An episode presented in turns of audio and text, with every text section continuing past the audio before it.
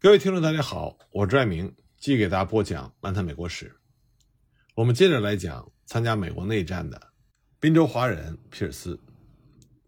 皮尔斯退伍之后呢，他就成了一名雕刻工人。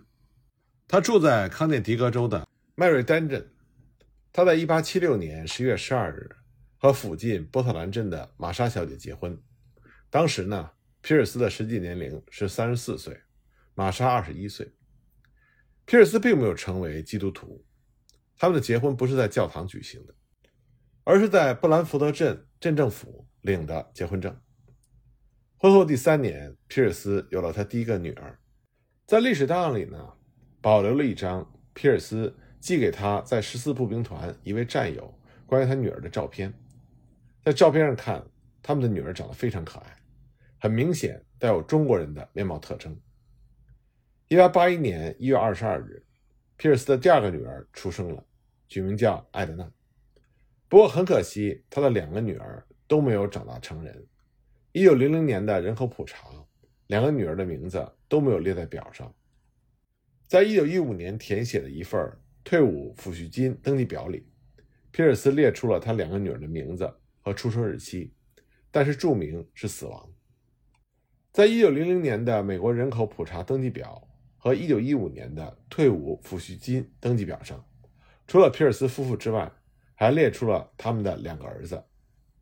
美国国会呢，在1890年6月27日通过法律，给所有内战中的退伍军人发放抚恤金。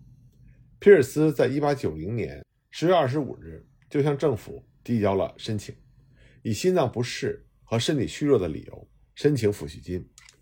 政府经过调查之后，确认了皮尔斯。内战退伍军人的身份和他的身体欠佳的状况，这样呢，皮尔斯在一八九二年七月十九日得到批准，每个月可以得到十美金的抚恤金，从一八九零年十月二十五日开始发放。随着年龄的增长，皮尔斯有了更多的老年病。从一九零七年三月开始，皮尔斯的抚恤金增加到了每月十二美金。根据一九一二年的法案。他的抚恤金后来又增加到了每月十八美金，后来呢又提到了每个月二十四美金。不过，皮尔斯在一九一六年一月三日，在康涅狄格州麦瑞丹市麦瑞丹街的十七号寓所去世，享年七十三岁。皮尔斯死后，他的太太根据国会一九零八年的法律，继续领取了每月十二美金的未亡人抚恤金。在一八六六年出版的一本讲述康涅狄格州第十四步兵团战士的书里，收有一张皮尔斯穿西服的照片，下面写了一句话：“联邦军队中的唯一中国兵。”照片上青年时期的皮尔斯留着一条又长又黑的大辫子。不过呢，说皮尔斯是联邦军队中唯一的中国兵，这并不正确。在康涅狄格州征召的军队里，还有另外一位。中国籍的志愿兵，他的名字呢叫做安东略·达德尔。达德尔的身世背景并不清楚，从他的名字来看，情况和皮尔斯应该非常的相似。在一些表格里，有关出生时间和地点一栏，达德尔填的都是出生地中国，但是由康州的一位远洋船长抚养长大。那么达德尔他是一八四四年一月。在中国广东省出生，所以呢比皮尔斯小两岁。他参加联邦军队的时候刚满十八岁，身高一米七八。表格上填的是黑头发、黑眼睛，所以呢是中国人无疑。达德尔是一八六二年八月二十三日，在纽黑文郡克林顿镇参加刚刚组建的康涅狄格州第二十七步兵团。这个团的兵员呢，主要是来自于纽黑文郡。纽黑文呢是著名的耶鲁大学的所在地，所以这个团的兵员是全康涅狄格州教育水平最高的。一八六二年九月，这个团组建完成。十月二十二日接到命令，离开纽黑文军营，开往华盛顿。出发的时候，一共有八百二十九名官兵。十月二十五日，第二期步兵团到达华盛顿地区，成为了波特马克军团的一部分。以后的日子里呢，这个团一共打了三次大仗，不过运气不好，三次都吃了大亏。这个团装备的是奥地利制造的步枪，质量很差。当时一位军官曾经无可奈何地对他的部下说：“士兵们，如果这些枪射不出子弹，就只好用刺刀了。”另外呢，这个团所配属的第二军第一师是出了名的喜欢蛮干，指挥员有勇无谋，所以呢吃尽了苦头。该团进行的第一场作战是十二月份，在弗吉尼亚州的弗里德里克斯堡会战。我们前面说到了，皮尔斯所在的第十四步兵团也参加了这次作战。十二月十三日，在汉考克师长的指挥下，二七步兵团参加了攻坚战。那天早上，北军的部队在弗里德里克斯堡组成了战斗队形之后，就向城外南军的一个堡垒发起了猛攻。那么，在堡垒和城市之间有一片开阔地，被南军的炮火彻底封锁。北军的冲锋队在炮火之下伤亡惨重，接近南军堡垒的时候，又遭到了雨点般的密集子弹的齐射。在严密的火网之下，北军当时是伤亡惨重。晚上，北军被迫放弃进攻，向后撤退。这一仗呢，二十七步兵团有三百七十五名士兵参战，一名军官、十五名士兵战死，五名军官、八十四名士兵负伤，还有三人失踪。伤亡总数呢，一百零八人，接近全团人数的三分之一。战前呢，该团的一部分兵力被抽调去执行其他任务，不然的话，伤亡的人数更多。经过冬季休整之后呢，第二七步兵团在一八六三年五月又参加了弗吉尼亚州千什勒维尔战役。由于指挥协调错误，这个团几乎是全军覆没。当时六月三日星期天早上。二七步兵团接到命令，在北军战线前方占据一个据点，成为全军前方的警戒点。那么，二七步兵团和其他部队的一小部分，一共是四百多人，在上午十一点多向前推进，途中呢就遭到了南军的侧击，发生了一些伤亡。队伍推进到预定的占领地点的时候，发现有大批的南军向他的两翼包抄，想要包围歼灭他们。但二七步兵团的指挥官却突然找不到了，部队因此难以决定如何立刻行动。南军的包围圈形成之后，就派出了招降军官，说：“你们已经被包围了，坚守或者突围都会遭受到大批的伤亡。”在认清了确实已经无法突围之后，二七步兵团的军官同意缴械。这一仗呢，二七步兵团两名士兵死亡，一名军官和六名士兵受伤。十八名军官和二百六十五名士兵被俘，总计损失人数二百九十二人。我们并不清楚达德尔这位华人是否在被俘的人里。这个时候，二七步兵团还有两个连和其他连剩下的人员又组成了一个营。七月二日，二七步兵团的残部随军赶到滨州，参加了格里斯堡会战。当时这个团有效的战斗人员只剩下了七十五人。七月二日，左翼北军第三军团向南方军队发起进攻，但由于战线太长，兵力显得非常单薄，在南军的反击之下，第三军溃败。那么，二十七步兵团所在的第二军奉命增援，一番激战之后，南方军队向后溃退，二七步兵团乘胜追击，但南军退到了一处有利地形之后。稳住阵脚，向追击的北方军队射击。这个时候，二七步兵团才发现，他们已经远离了大部队，所以被迫后撤。第二天，也就是在格里斯堡七月三日决战的时候，二七步兵团担任警戒任务，位置呢正好是在皮尔斯所在的康州第十四步兵团的旁边。那么这个时候，二七步兵团只剩下三十七人，十四步兵团又是南军进攻的对象之一。那么南军的进攻被粉碎了，伤亡了五千人，被俘一千多人，被迫向南方撤退。格里斯堡战役里，二七步兵团有两名军官和八名士兵战死，四名军官和二十名士兵受伤，还有五名士兵失踪，伤亡总人数呢是三十九人。也就是说，经过了短短九个月，二七步兵团只剩下三十七名有效的战斗人员了。那么这也就成为了二七步兵团打的最后一仗。格里斯堡战役之后，这个团的编制被取消，人员全部回原籍遣散。康涅狄格州来了五个团，四个团被遣散，只有皮尔斯所在的十四步兵团保留了下来。七月十八日呢，二七步兵团的剩余士兵离开了所属的波托马赫军团，向家乡开拔，而被俘的二七步兵团的官兵经过战俘交换，也得到了释放，在巴尔的摩市重新加入了队伍。七月二十二日，二七步兵团回到了部队组建所在地纽黑文，受到了家乡亲人的热烈欢迎。不过，这支队伍呢，剩下的不到他组建时一半的人数。七月二十七日，康州第二七步兵团在纽黑文解散。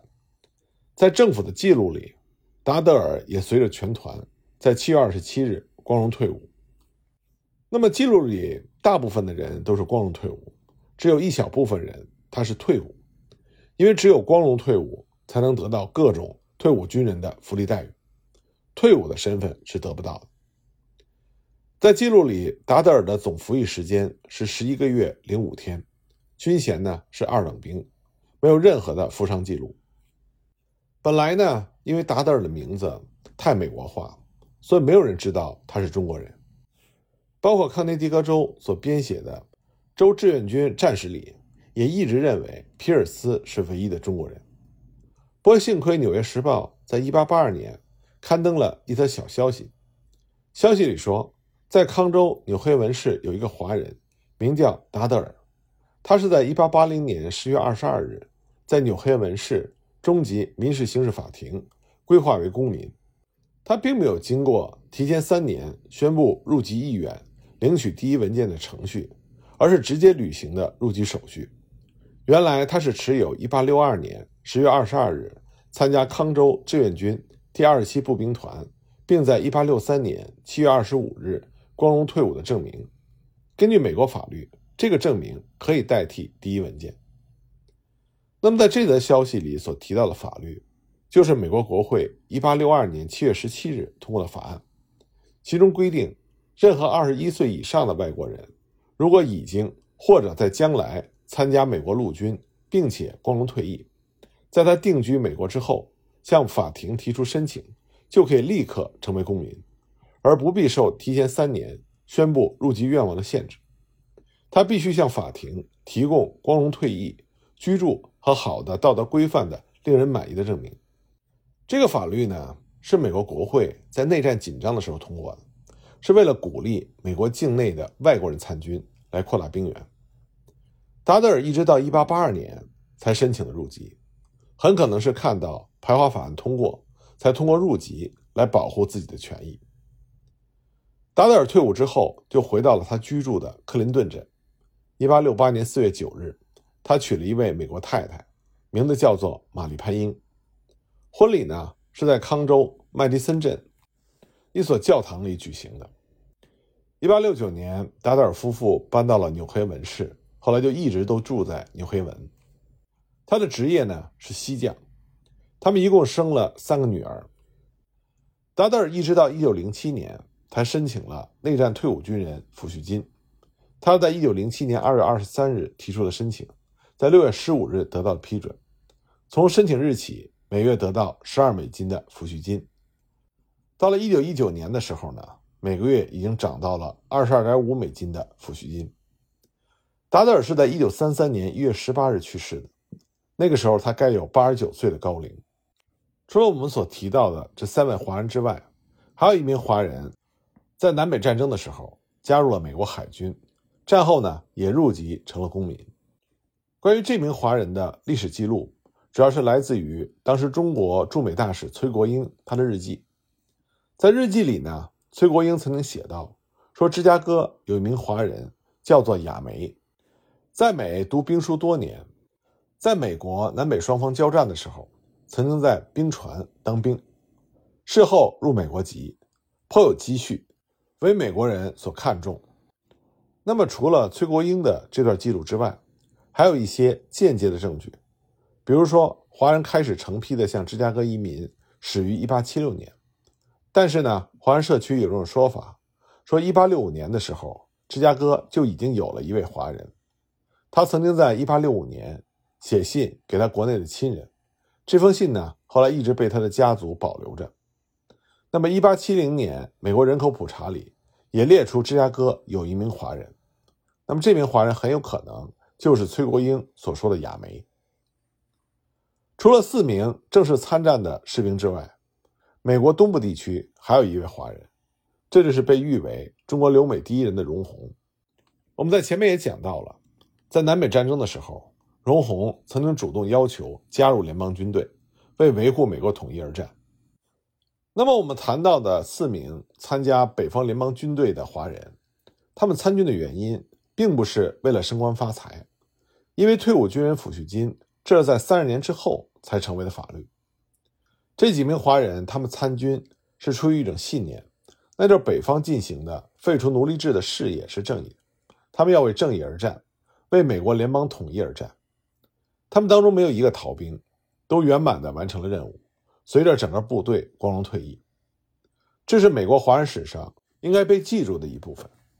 这里呢，我们可以看到，在美国华人史上，康涅狄格州占有一席重要的地位。首先呢。